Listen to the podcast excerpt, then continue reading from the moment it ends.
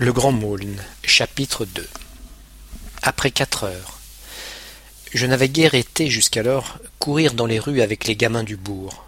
Une coxalgie dont j'ai souffert jusque vers cette année 1890 m'avait rendu craintif et malheureux. Je me vois encore poursuivant les écoliers alertes dans les ruelles qui entouraient la maison, en sautillant misérablement sur une jambe. Aussi ne me laissons guère sortir, et je me rappelle que Milly, qui était très fière de moi, me ramena plus d'une fois à la maison avec force taloche pour m'avoir ainsi rencontré sautant un cloche-pied avec les garnements du village. L'arrivée d'Augustin Maulne, qui coïncida avec ma guérison, fut le commencement d'une vie nouvelle. Avant sa venue, lorsque le cours était fini, à quatre heures, une longue soirée de solitude commençait pour moi.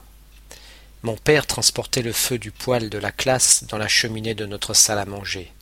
Et peu à peu les derniers gamins attardés abandonnaient l'école refroidie où roulaient des tourbillons de fumée. Il y avait encore quelques jeux, des galopades dans la cour. Puis la nuit venait. Les deux élèves qui avaient balayé la classe cherchaient sous le hangar leurs capuchons et leurs pèlerines, et ils partaient bien vite, leur panier au bras, en laissant le grand portail ouvert. Alors, Tant qu'il y avait une lueur de jour, je restais au fond de la mairie, enfermé dans le cabinet des archives plein de mouches mortes, d'affiches battant au vent, et je lisais assis sur une vieille bascule auprès d'une fenêtre qui donnait sur le jardin. Lorsqu'il faisait noir, que les chiens de la ferme voisine commençaient à hurler et que le carreau de notre petite cuisine s'illuminait, je rentrais enfin. Ma mère avait commencé de préparer le repas. Je montais trois marches de l'escalier du grenier. Je m'asseyais sans rien dire, et, la tête appuyée au barreau froid de la rampe, je la regardais allumer son feu dans l'étroite cuisine où vacillait la flamme d'une bougie. Mais quelqu'un est venu qui m'a enlevé à tous ces plaisirs d'enfant paisible. Quelqu'un a soufflé la bougie qui éclairait pour moi le doux visage maternel penché sur le repas du soir. Quelqu'un a éteint la lampe autour de laquelle nous étions une famille heureuse à la nuit lorsque mon père avait accroché les volets de bois aux portes vitrées.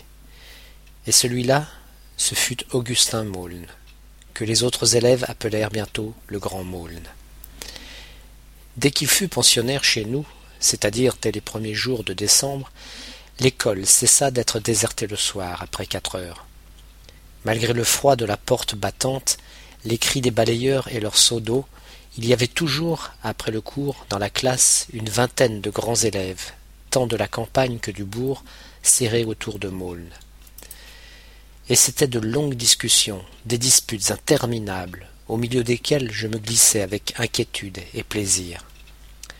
Maulne ne disait rien, mais c'était pour lui qu'à chaque instant l'un des plus bavards s'avançait au milieu du groupe, et, prenant à témoin tour à tour chacun de ses compagnons, qui l'approuvaient bruyamment, racontait quelque longue histoire de maraude, que tous les autres suivaient, le bec ouvert, en riant silencieusement.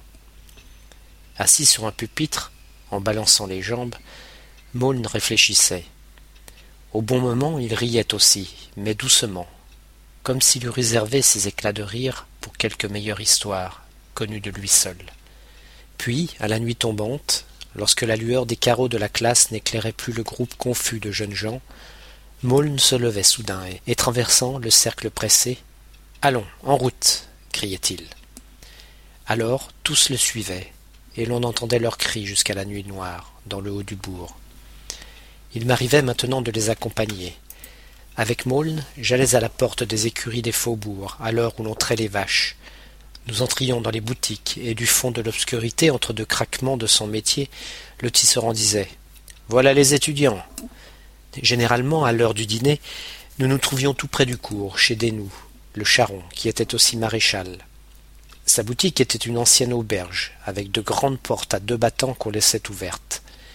De la rue on entendait grincer le soufflet de la forge, et l'on apercevait à la lueur du brasier, dans ce lieu obscur et tintant, parfois des gens de campagne qui avaient arrêté leur voiture pour causer un instant, parfois un écolier comme nous, adossé à une porte, qui regardait sans rien dire.